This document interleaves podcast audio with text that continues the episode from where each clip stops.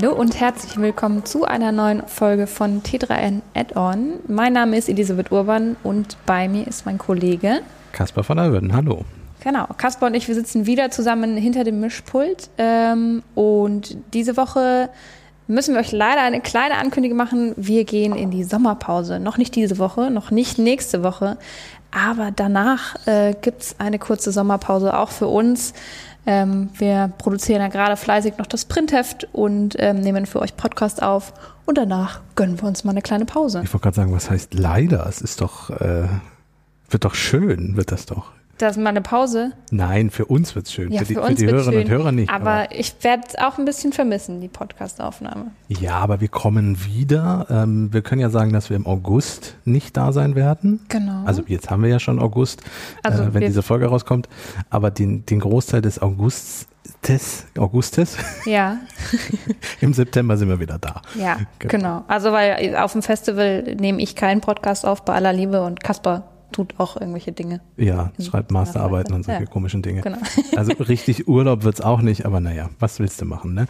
Ähm, ihr werdet im September auch noch ein bisschen auf mich verzichten müssen, aber ich weiß, dass meine Kolleginnen und Kollegen mich sehr gut äh, auch ersetzen und vertreten werden. Insofern, Ja, ich glaube auch, dass das wuppen wir schon. das kriegen wir hin. Dann äh, starten wir doch mal mit unserer ersten Rubrik diese Woche, nämlich dem Fell der Woche. Der Fail der Woche. Kaspar, du hast äh, den Fell der Woche mitgebracht und er kommt diesmal aus Hannover tatsächlich. Ja, es ist quasi ein Regio-Fail äh, hier von uns vom Büro aus. Ähm, nicht von uns, sondern wir können quasi einen Stein rüberwerfen, wo der Fail passiert ist. Um Gottes Willen. Uns Bitte keine Steine werfen. Uns ist es zum Glück nicht passiert, weil das wäre ziemlich teuer geworden. Worum geht es? Es geht um 900.000 Euro Bußgeld für die Hannoversche Volksbank. Ähm, und warum muss die Hannoversche Volksbank das zahlen? Weil sie gegen die Datenschutzgrundverordnung verstoßen hat. Diese Datenschutzgrundverordnung ist ja schon häufiger so ein Gruselgespenst, was vor zwei, drei Jahren groß Thema war, als sie eingeführt wurde. Und damals haben schon die Datenschutzbeauftragten darauf hingewiesen, dass wenn man gegen sie verstößt, es durchaus auch empfindliche Strafen geben kann, man also aufpassen müsste. Und der Hannoverschen Volksbank ist jetzt wohl genau das auch passiert. Ähm, es ist auch eine vergleichbare hohe Strafe äh, von der niedersächsischen Datenschutzbehörde in dem Fall. Da geht es wohl aber auch darum, um ein bisschen abschreckend zu wirken, denn die Praxis, die zu dieser Strafe geführt hat, da ist wohl die Hannoversche Volksbank nicht die erste und einzige Bank, die das gemacht hat, aber das ist jetzt ein Fall, der mal angezeigt wurde von einer Kundin. Was war passiert? Die äh, Volksbank Hannover oder die Hannoversche Volksbank hat Kundendaten ausgewertet und zur Profilbildung für Marketingbelange angereichert, äh, verbunden mit dem Ziel äh, von gezielter Werbeansprache. Also es ging darum, ähm, Kundendaten unter anderem mit Schufa-Daten abzugleichen und anzureichern. Äh, Und genau das ist wohl das Problem, was die niedersächsische Datenschutzbeauftragte Barbara Thiel dann auch beanstandet hat. Ähm, Und zwar geht es nämlich darum, dass äh, die Bank gegen Artikel 6.1f der Datenschutzgrundverordnung verstoßen habe. Dieser sieht nämlich vor, dass nur bei berechtigtem Interesse im Sinne der Güteabwägung mit den Daten gearbeitet werden darf. Und das war wohl jetzt kein berechtigtes Interesse. Nur für Werbezwecken Schufa-Daten abzufragen, kann ich verstehen, dass da der Datenschutzbeauftragte oder die Datenschutzbeauftragte gesagt hat, nee, das ist jetzt kein berechtigter Zweck. Das ist ja auch, also Werbezweck ist eine, eine spannende Bezeichnung. Tatsächlich sagt die Bank, sie wollte ja herausfinden, äh, wen sie lieber per Brief und wen sie per E-Mail anschreiben soll. Also sie haben ein bisschen geguckt, welche Leute sind eher online orientiert Ja. und wollt, haben das eben ausgewertet, damit sie dann ihre Ansprache darauf anpassen sollen. Ähm, die Bank selber sagt, das ist eben durchaus verbraucherorientiert und ähm, ne, ist ja alles ähm, quasi zum Wohle der KundInnen, ähm, damit die passend angesprochen werden. Das sehen äh, DatenschützerInnen allerdings nicht so. Ja, und ähm, die Bank sagte auch, wir haben ja unsere Kundinnen und Kunden durchaus auch darüber informiert, dass wir das tun könnten. So nach dem Motto, wenn die da einwilligen, die Kundinnen und Kunden, dann ist die Datenverarbeitung in Ordnung. Das war wohl aber ein 28-seitiges Dokument, wie die In dem dann in einem Punkt ähm, oder in mehreren Punkten, ich weiß gar nicht genau, ähm, besprochen wurde, dass sich da was ändert tatsächlich. Genau, ja. Ähm, ich persönlich finde jetzt, dass es durchaus löblich, also ich, ich finde, man muss es zweiteilen. Ich finde es durchaus löblich, dass eine Bank sich sagt, ähm, weil wir hatten ja vor einer Weile auch, das war nicht die Volksbank, es war aber auch eine Bank in Hannover, ähm, die hat äh, auf CD ausgedruckt irgendwie, äh, CD gebrannt, ihre AGB-Änderung per Post verschickt. Ähm, das finde ich jetzt digital und zum Thema Nachhaltigkeit auch nicht so rosa. Äh, und lieber mal zu gucken, wen ich digital ansprechen kann an Kundinnen und Kunden oder halt lieber dann immer noch Briefe schicke, weil ich finde es auch okay, wenn ähm, eine 80-jährige Dame oder ein 80-jähriger Herr sagt, das mit dem Internet mache ich nicht, ich möchte trotzdem weiterhin Banking so nutzen können, wie ich das immer genutzt habe, dann finde ich auch völlig okay, dass man noch Briefe schreibt. Und das einmal abzuklären, finde ich auch gut. Ich finde aber, dann muss man nicht Schufa-Daten abfragen oder irgendwelche Werbedeals irgendwie abwickeln, um irgendwelche Kundendaten noch aus anderer Quelle ranzukommen und solche Geschichten. Und 28-seitige Schreiben, um darüber im Kleingedruckten zu informieren, ist auch nicht so ideal. Ja, man muss sagen, ähm, dass tatsächlich gegenüber der Taz auch ähm, der Pressesprecher der Bank zugegeben hat, dieses 28-seitige Schreiben, realistisch gesehen, hat das wohl keiner so ganz durchgelesen, aber äh, es sei trotzdem durch diesen Brief alles sehr transparent abgelaufen.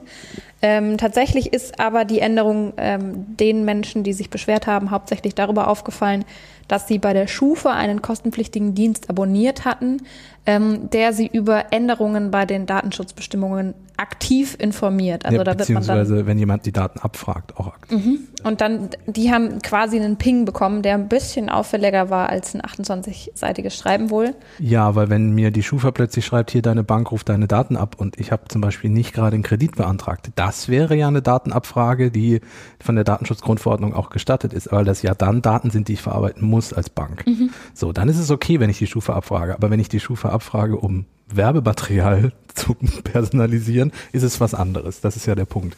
Und das ist auch der Tipp da draußen. Also wenn, wenn, wenn die Menschen, unsere Hörerinnen und Hörer, was mit Daten zu tun haben oder Daten verarbeiten, die Datenschutzgrundverordnung heißt ja nicht, dass man mit Daten nicht mehr arbeiten darf, sondern man muss immer vorher sich einmal kurz hinsetzen und überlegen, ist das im Zuge der Arbeit, die ich mache, sinnvoll, die Daten zu verarbeiten oder muss ich sie sogar verarbeiten, um damit arbeiten zu können?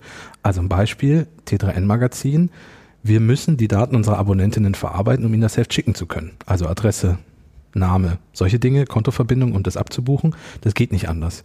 Wir müssen aber nicht die Schufa abfragen. Ja.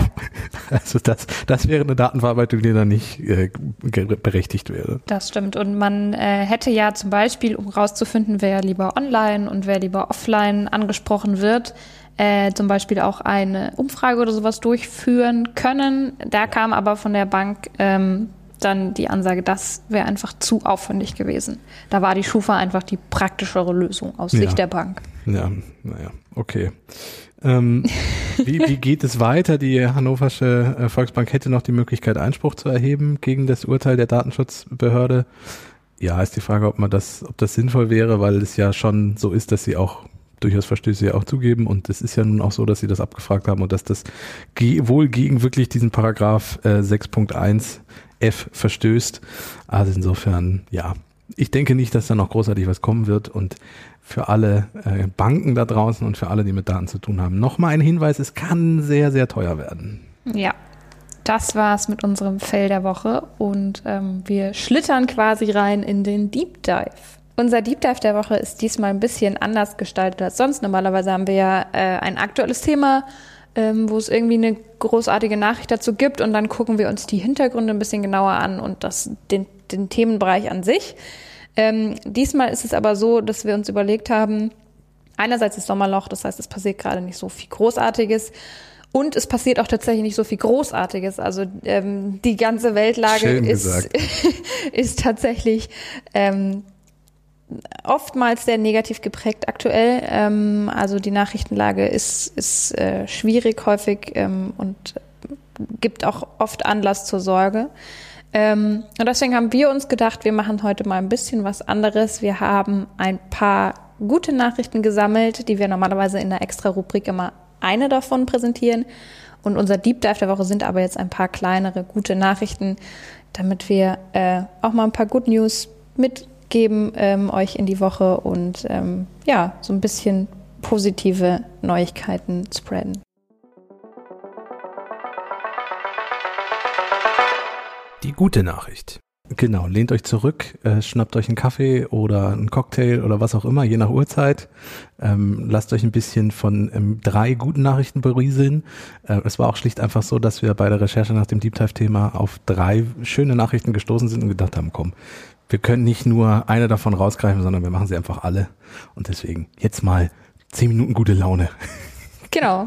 Kaspar, du darfst mal anfangen. Äh, es geht zuerst mal um ein Gesundheitsthema beziehungsweise um körperliches. Richtig, ein digitales äh, Gesundheitsthema. Und zwar ist es einer Firma namens Synchron jetzt gelungen, zum ersten Mal ein ähm, Gerät äh, zu verpflanzen. Sie nennen es im Englischen Brain-Computer-Interface. Äh, das an sich ist jetzt nicht unbedingt das Revolutionäre, weil Brain-Computer-Interfaces, daran wird schon länger geforscht. Zum Beispiel auch unser geliebter Elon Musk äh, forscht mit einer Firma an äh, so etwas. Das Besondere daran ist, dass das jetzt zum einen äh, in einem Patienten ins Gehirn verpflanzt wurde und zum anderen, dass dafür kein großartiger äh, Eingriff nötig ist. weil normalerweise eine Hirn-OP Ne? Ist Schädeldecke ist, Genau, ist jetzt nicht unbedingt unkompliziert, hat Risiken. Patient muss das nicht unbedingt überleben, wenn es schief geht und solche Dinge. Da ist es einfach so, dass das eine sogenannte Stentrode ist. Ich hoffe, das spreche ich jetzt hier richtig aus. Ich bin kein Mediziner. Ähm, bestehend aus einem netzartigen Design und etwa so lang wie eine Triple-A-Batterie. Die kennt ja jeder. Mhm. Das, das, sind die kleinen Batterien, äh, also nicht die Knopfzellen, sondern die länglichen und die wird endovaskulär implantiert, das heißt ins Blutgefäß im Gehirn äh, reingeschoben im wahrsten Sinne des Wortes und zwar dort äh, in die Region des Gehirns durch die Vene, äh, wo äh, der motorische Kortex sitzt, um Bewegung zu steuern. Äh, warum macht man das Ganze? Ähm, der Patient, dem das eingepflanzt wurde in den USA, ist ein männlicher Patient, der aufgrund einer äh, Nervenkrankheit ähm, die, die Nervenzellen angreift, die Fähigkeit verloren hat, sich zu bewegen und auch zu sprechen und er kann jetzt oder er soll können durch das Gerät ähm, äh, einen Mauszeiger nur quasi durch Gedanken steuern können. Ein Mauszeiger auf einem PC. Und das eröffnet natürlich eine riesige Welt, weil wir wissen ja alle, wie digital unsere Welt inzwischen ist. Das heißt, wenn du einen Mauszeiger steuern kannst, kannst du ins Internet gehen, du kannst mit Leuten chatten, du kannst SMS schreiben, du kannst online einkaufen, du kannst E-Mails versenden. All das, was man mit einem PC machen kann und was äh, Menschen mit äh, dieser oder ähnlichen Krankheiten verwehrt blieb, wenn sie sich nicht mehr bewegen und nicht mehr sprechen können. Das heißt, kommunizieren gehen, ähm, ganz viele andere Dinge. Und wenn das klappt, wäre das natürlich großartig. Ähm, später soll es natürlich auch möglich sein, mit einem ähnlichen Gerät äh, zum Beispiel eine Prothese zu steuern, die man ähm, trägt. Hm. Ähm, jetzt muss man dazu sagen, dass es auch da ja wahrscheinlich auch ein paar Risiken oder auch immer noch so, so Bedenken gibt. Wir präsentieren euch Good News, aber wir sind natürlich auch immer mit einem kritischen Blick da drauf. Ich habe schon ein Aber. Ja, ich habe schon zu Kasper gesagt, ich, ich äh, mache auch immer noch den Part mit dem Aber. Ähm, zum einen ist das Ganze natürlich aktuell ähm, noch nicht sonderlich günstig. Ähm, der Gründer der Firma hat noch nicht so genau was dazu gesagt, wie viel das künftig kosten wird, aber ungefähr die Größenordnung von einem Kleinwagen, von einem Auto. Das ist für die USA natürlich relevant, weil dort Menschen häufig ihre Krankenhausrechnung selber zahlen müssen. Richtig. Hier in Europa leben wir ja zum Glück in fast allen Ländern in einer sehr glücklichen Situation, dass wir äh, Krankenversicherungen haben, staatliche und private, die es in den USA in ähnlicher Form zwar gibt, aber die bei weitem nicht so verbreitet sind. Vor allem gibt es keine staatliche Krankenversicherung in dem Sinne. Genau, dann ist natürlich die Frage, wie das ähm, da gehandhabt würde mit den Kosten. Ja. Und ganz, ganz klar, ähm, diese Geräte arbeiten mit neuronalen Daten. Ähm, und die Frage ist, Kommst wer, du jetzt mit der Datenschutzgrundverordnung um die Ecke? Nein, die hatten wir ja gerade schon. Aber ich glaube, dafür ist das auch zu advanced. Also das. Ne, vor allem ist das ein berechtigte, also zum, also da finde ich die Datenverarbeitung berechtigt. Klar, die Frage ist nur, wie werden die außerhalb der unmittelbaren Anwendung äh, verwertet? Wem gehören die Daten überhaupt? Wer darf sie speichern? Wie lange? Was kann man, was darf man damit machen? Was nicht? Da ist einfach noch ähm, ganz, ganz viel, was geklärt werden muss, vor allem eben, wenn private Unternehmen diese äh, Implantate produzieren, äh, muss man natürlich schauen, wie die mit den Daten umgehen dürfen in Zukunft. Ja, und was steuert man damit? Also das äh, fängt ja bei sowas wie einem Mauszeiger an und bei einer Prothese, aber es geht ja auch noch viel weiter. Man kann ja dann ähm, theoretisch ja auch überlegen, es muss ja gar kein Patient sein, der sich nicht mehr bewegen kann. Auch jemand, der einfach keine Lust hat, aufzustehen und zum PC zu gehen, äh, kann sich ja überlegen, das implementieren zu lassen. Wo fängt es an, wo hört es auf? Ähm, das sind alles Fragen, die in Zukunft auf uns zukommen werden, wenn man so die moderne Medizin sich anguckt. Genau, und man muss auch sagen, dass zum Beispiel jetzt noch geguckt werden muss, klar, der Patient hat das jetzt frisch implantiert bekommen, wie ähm, ist denn die Lebensdauer von so einem Gerät? Ja. Ähm, das ist tatsächlich ein permanentes Implantat, was er bekommen hat. Ähm, die Frage ist natürlich, was bedeutet permanent? Ähm, was passiert damit im Körper? Wie geht der Körper auch damit um? Funktioniert das alles? Ähm, das äh, bleibt noch offen. Aber grundsätzlich ist das eine sehr, sehr spannende Entwicklung, glaube ich. Naja, und ähm, das Ganze, ich verlinke den Wired-Artikel auch nochmal, wo wir das gefunden haben. Mhm. Da geht nochmal ausführlicher drauf über ein, wie das funktioniert genau und wohin das eingepflanzt wird und wie das äh, exakt funktioniert. Also wer das nachlesen möchte, ähm, kann das in den Shownotes finden, den Link. Und da ist eine, finde ich, sehr interessante Zahl noch drin in diesem Artikel. Und da wird von 5,6 Millionen Menschen allein in den USA gesprochen, die eine ähnliche Erkrankung haben äh, und denen dadurch geholfen werden könnte. Und ähm, das alleine finde ich schon ausreichend, um das als sehr, sehr gute News hier zu verkünden. Mhm. Weltweit werden das natürlich noch mehr Menschen. Ja, genau. Also es ist ja also der Patient, dem das jetzt ähm, eingepflanzt oder eingesetzt wurde, leidet ja an Amyotropher Lateralsklerose. Dankeschön, aber ich es, wollte es nicht aussprechen. aber es gibt äh, ja durchaus zahlreiche Erkrankungen, auch Verletzungen, Unfälle und sowas, die zu einer äh, Lähmung führen können und, und zu bedeutenden Einschränkungen, die man damit vielleicht mildern könnte. Ja.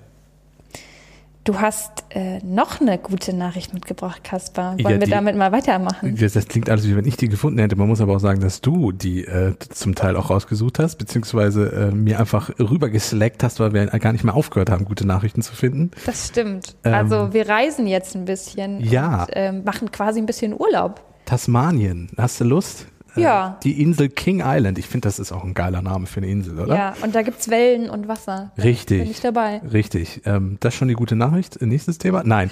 ähm, auf dieser tasmanischen Insel King Island testet eine Firma namens Wave Swell Energy ähm, WSE, äh, finde ich besser als Wave Swells Energy, Energy, einen Generator, und zwar einen sogenannten Wellenenergiegenerator, der aus Meereswellen Strom erzeugt. Ähm, das das auch ist jetzt keine komplett neue Erfindung, ähm, diese beziehungsweise keine neue Idee. Die Idee aus Wellenstrom zu erzeugen gibt es auch schon länger. Nur dieser Generator übertrifft jetzt tatsächlich die Erwartungen der Firma und der Forschenden. Ähm, nach einem Jahr Laufzeit äh, gibt es nämlich jetzt die ersten Ergebnisse, wie gut der funktioniert hat. Ähm, und es ist so, äh, dass ähm, der in der, wo genau der angebracht ist, eine rauen Bedingung der als Bassstraße bekannten Meerenge zwischen Tasmanien und dem australischen Festland. Ähm, und die erste Bilanz sieht laut Pressemitteilung des CEOs Paul Gießen sehr vielversprechend aus. Er sagt nämlich, unser Team freut sich, eine durchschnittliche Übertragungsrate von Wellenenergie zur Elektrizität zwischen 45 bis 50 Prozent erreicht zu haben unter ganz unterschiedlichen Wellenbedingungen. Ähm, was im Umkehrschluss heißt, dass das tatsächlich eine Alternative zu den anderen erneuerbaren Energien ist, die wir haben. Also sei es Windenergie, äh, sei es Solarenergie. Ähm, wenn man genug von diesen Generatoren baut, ähm, ist das eine gute Möglichkeit, um biologisch Strom zu erzeugen. Die Firma verspricht auch, dass diese Wellengeneratoren ähm, da sind Turbinen drin äh, und in dem Moment, wo sich das Wasser zurückzieht, wird diese Turbine angetrieben. Wenn das Wasser wieder nach vorne kommt, nicht, sondern nur, wenn sich es zurückzieht. Also durch den Unterdruck, der damit quasi entsteht. Genau. Ähm, und äh, das ist in Beton eingebaut und in einer Betonkammer und die Firma verspricht, dass auch Tiere nicht zu Schaden kommen durch diese ähm, Turbine, weil sie sich nur in eine Richtung bewegt. Ja, also wenn das stimmt und wenn das wirklich alles so effizient ist und gut ist und wenn wirklich keine Tiere zu Schaden kommen, weil man wird ja, man wirft ja öfter auch mal Windkraftanlagen vor, dass die Vögel dagegen fliegen und dann tot sind. Ähm, wenn das tatsächlich alles so eintrifft, ist das eine sehr, sehr gute Nachricht, die uns für die Zukunft viel bringen können sollte. Denn wir brauchen erneuerbare Energien, die grün erzeugt wird. Genau, das wäre, also du hast jetzt meinen kleinen Aberpunkt. Ach, Entschuldige. Hast du, nein, du hast ihn schon angesprochen, ist natürlich die Frage, was das äh, an Umweltauswirkungen hat, ja. wie man das platziert, aber grundsätzlich finde ich auch, gerade für den Energiemix, den wir ja in Zukunft einfach auch brauchen werden, irgendwann geht es halt nicht mehr, eigentlich geht es ja jetzt schon nicht mehr, ja. ähm, vor allem wenn bestimmte Quellen auch zugedreht werden. Ähm, deswegen ist das eine sehr, sehr gute Nachricht und ich glaube, auch da können wir noch gespannt sein. Was ich habe aber noch ein Aber. Ja, bitte. wir haben wieder ein Nord-Süd-Gefälle, also beziehungsweise ein Küsten-Inland-Gefälle. Ja, ja, ja. So, also weil das ist jetzt wieder eine gute Nachricht für die Küstenregion, weil wo Wellen sind, ist meistens Meer und da ist eine Küste. Also zum Beispiel Schleswig-Holstein oder so, ähm, die freuen sich jetzt unter Umständen, weil die können solche Wellenkraftanlagen äh, aufstellen und die haben ja auch schon Offshore-Windparks und solche Dinge. Äh, da weht der Wind ja auch meistens ein bisschen häufiger als im Inland und äh, das ist wieder etwas, was von Vorteil ist und das heißt, man muss irgendwie gucken, dass man die Energie von der Küste ins Inland irgendwie oder ins in, in andere Länder, es gibt ja viele Länder, die keine einzige Anbindung ans Meer haben, dass die auch davon profitieren. Das muss natürlich politisch fair gelöst werden irgendwie. Stichwort Österreich. Die können jetzt schwer so eine Wellenanlage aufbauen ja, vielleicht, naja, auch nicht so wirklich in den Bergen, in irgendwelchen Wasserfällen und naja, wird schwierig. Wird schwierig. Wird schwierig. Aber auch dafür, glaube ich, kann man oder wird man Lösungen finden müssen. Ja. So. Genau. Äh, wir haben noch eine. Also aller guten Dinge sind ja drei. Richtig. Und dementsprechend geht es hier Schlag auf Schlag weiter. Das ist auch ähm, meine liebste News jetzt. Echt? Ja. Okay, äh, ich bin mal gespannt. Ähm, du darfst gerne erklären. Ja, es geht um, um auch wieder ein bisschen um, um Stromspeicherung. Ja. ja. Ähm, und auch um einen Nachhaltigkeitsaspekt. Richtig. Ähm, und ich finde ihn so absurd, weil ich nicht auf die Idee gekommen wäre. Beziehungsweise es klingt so absurd. Es geht um Batterien aus Papier. Ja. So, die auch noch biologisch abbaubar sein sollen und nicht Gift oder wenig, fast nicht toxisch, sagen wir so. Ähm, worum geht's?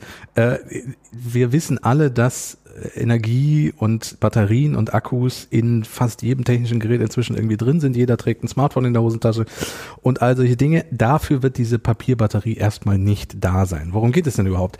Forscher der Schweizer Bundesanstalt für Materialwissenschaften und Technologie haben eine Batterie entwickelt, die hauptsächlich aus Papier besteht und durch Wasser aktiviert wird. Also es klingt ja wirklich wie äh, aus einem Science-Fiction-Roman. Ähm, und zwar, wie sieht das aus? Zur Herstellung der Batterie verwenden die Forscher zunächst einen Papierstreifen, der in Salzwasser getaucht und dann getrocknet wird. Dann ist es so, dass sie den positiven Pol der Batterie durch Bedrucken einer Seite des Papierstreifens mit Tinte herstellen und in dieser Tinte sind Graphitflocken. Der negative Pol wird auf der anderen Seite aufgedruckt, ebenfalls mit Tinte, aber in dem Fall ist in der Tinte Zinkpulver. Mhm. Dann ist es so, dass beide Seiten ähm, mit äh, einer Schicht nochmal, also die komplette Batterie wird bedruckt mit einer Schicht aus Graphitflocken und Ruß. Und äh, diese oberste Schicht aus leitfähiger Tinte äh, verbindet dann sowohl die negativen als auch die positive Seite mit einem Ende des Papiers an zwei Drähten mit einer Wachsverbindung. Das heißt, das Ding besteht aus Graphit, Zink, Ruß, Wachs und Papier. Es ist einfach geil. So, ähm, wenn man das Papier jetzt befeuchtet, werden die geladenen Ionen im gesamten Papier freigesetzt und der Kontakt der Ionen mit dem Zink am Minuspol setzt Elektronen frei, die negativ geladen wird und durch den Anschluss der Drähte an ein elektrisches Gerät, zum Beispiel einen Wecker, den sie bis jetzt schon damit betrieben haben, wird dann der Stromkreis geschlossen und die Ionen fließen von einer Seite zur anderen. Ähm, bisher, schon wie gesagt, geht's nur, einen kleinen Wecker damit zu betreiben und äh, das ist noch bei Weitem nicht dafür da, um zum Beispiel ein Smartphone irgendwie lange über den Tag über mit Strom zu versorgen. Dafür ist diese Idee aber auch, also diese Batterie auch gar nicht erstmal entwickelt, sondern die Idee ist, die für so Wegwerfelektronik hm, zu verwenden, zum Beispiel Medizingeräte, die zwar Stromverbrauch haben, aber die du danach wieder entsorgen musst, weil sie zum Beispiel jetzt kontaminiert sind oder mhm. solche Dinge. Dafür wäre das natürlich super, weil du dann keinen Akku mit giftigen Chemikalien und hast du nicht gesehen äh, irgendwie verbaust. Ähm, ich, theoretisch könntest du so eine Batterie wahrscheinlich sogar essen, ohne dass dir viel passiert. Ich meine, Zink und Ruß und Wachs ist nicht lecker, aber äh, ich möchte das lieber essen, als an der Batterie zu lutschen, der echten. Ja, das ist tatsächlich, äh, kleine Batterien äh, geraten ja auch gerne mal in Kinderhände oder Kindermünder und dann wird es tats tatsächlich ähm, sehr, sehr spannend, ähm, was mit der Batterie passiert. Ähm, da könnte man natürlich ähm, mit so einer Batterie vorbeugen, mit einer Papierbatterie. Gut, das, da ist wahrscheinlich dann nicht ganz so groß die Gefahr. Ähm, ja, da, aber. Aber?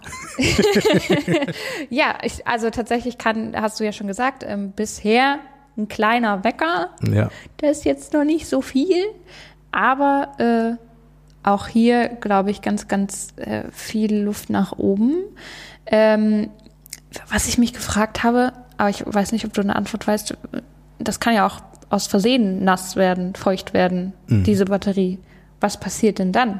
Ja, für die Umwelt wahrscheinlich super, indem du sie dann in Plastik einwickelst, damit das nicht passiert. Nein, das, äh, das wird sich natürlich nur zeigen müssen. Vielleicht muss man die Wachsschicht irgendwie noch, ich habe keine Ahnung. Aber ja, du hast recht, natürlich, sobald da Wasser draufkommt und das aktiviert wird, ist schlecht, wenn das dann. Aber es gibt ja auch Knicklichter, die erst in dem Moment, wo du sie aufbrichst oder so. Also da, die Forschung wird da irgendwas finden. Ja, also ich finde auch tatsächlich die, die Idee einfach super spannend ähm, und, und dass man sich da so über, über die Wasseraktivierung und, und äh, mit Papier und so, gut, Papier ist gerade auch eher schwierig, aber Immerhin ein nachwachsender Rohstoff. ja, und, und äh, ganz, ganz viel Raum noch für die Forschung. Ähm, und das ist eine gute Nachricht zum Schluss dieser Folge. Ähm, aber wir haben jetzt noch eine unserer Kategorien reaktiviert zum Schluss der Folge, dann zum tatsächlichen Schluss der Folge. Damit die Laune nicht ganz so gut bleibt. Ah, Ja, naja. Also wir hatten ja da mal eine Kategorie mit Elon Musk. Sollen wir den, sollen wir den Jingle abfahren? ja, fahr doch mal den Jingle ab. Was macht eigentlich Elon Musk? Wir hatten ja eigentlich mal auf Elon Musk verzichtet und andere spannende Menschen uns angeguckt in dieser Rubrik. Und wenn es keine spannenden Dinge gab, haben wir sie einfach weggelassen in der letzten Zeit. Aber Elon is back. Ja, er war schon die ganze Zeit äh, da, aber jetzt äh, dachten wir, wir räumen doch ein bisschen auf mit dem Ping-Pong, das hier in letzter Zeit gelaufen ist mit Elon und Twitter. Ähm, da wollten wir mal ganz kurz äh, Klarheit schaffen, was wer wie wo wen verklagt hat und dann ist auch gut. Beziehungsweise den aktuellen Stand kurz mal erwähnen. Ja, Ja, ähm, Twitter hat ja Elon Musk verklagt, weil der jetzt ja doch nicht übernehmen wollte. Also Elon, für Leute, die die letzten drei Monate unter dem Stein gelebt haben da draußen, ähm, Elon Musk wollte Twitter kaufen und hat äh, erst äh, wegen Übernahmen und mit Leuten gesprochen und irgendwelche Kurse festgelegt und äh, wollte Aktien aufkaufen und so und hat sich dann auch schon im Aufsichtsrat gesehen und hat sich schon auf irgendwelche Sitzungen gefreut und so. Und dann fing er aber plötzlich an zu schreiben, ja, diese ganzen Bots und äh, diese ganzen Fake-Accounts, ha, irgendwie nicht so schön, ähm, wo man sich dann schon fragte, was hat er denn jetzt? Und dann sagte er plötzlich, nee, er will es ja doch nicht mehr kaufen. Und dann hat jetzt Twitter ihn verklagt, weil er es nicht mehr kaufen wollte, man sich aber schon vorbereitet hatte und eigentlich verpflichtet hatte. Und jetzt hat er zurückgeklagt. ja, also klassisches Ding von Anzeige ist raus. Klage und Gegenklage, Ja. genau. Ähm, worum es in der Klage von Elon Musk geht, ist noch unklar, da die noch nicht von der Öffentlichkeit eingesehen werden kann.